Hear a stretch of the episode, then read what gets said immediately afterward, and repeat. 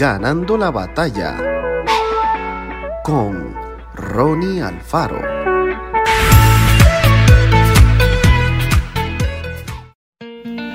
Pero recibiréis poder cuando haya venido sobre vosotros el Espíritu Santo, y me serán testigos en Jerusalén, en toda Judea, en Samaria y hasta lo último de la tierra. Cuando un accidente o un delito llegan a los tribunales de justicia, por lo general se requiere la presencia de los testigos que hayan visto lo que ocurrió.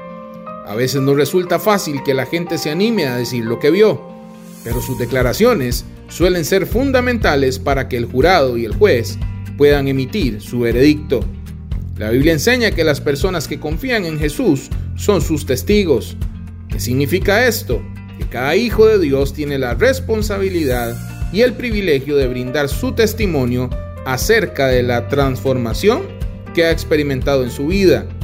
Contarles a los demás acerca del amor, el perdón y la paz que Jesús les ha otorgado. Un testimonio debe ser breve, debe ser auténtico sin palabras difíciles ni demasiados detalles que a nadie le interesan. Sencillamente es importante destacar cómo éramos antes de confiar en Dios, de qué manera conocimos su amor y qué hizo por nosotros al morir en la cruz y resucitar de entre los muertos, y cómo es nuestra vida ahora junto a Él.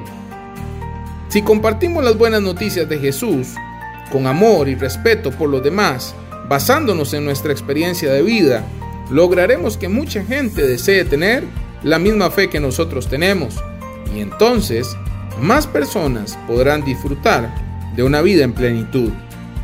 Somos testigos de Jesús, que nuestras palabras y acciones demuestren siempre su amor para toda la humanidad. Que Dios te bendiga grandemente.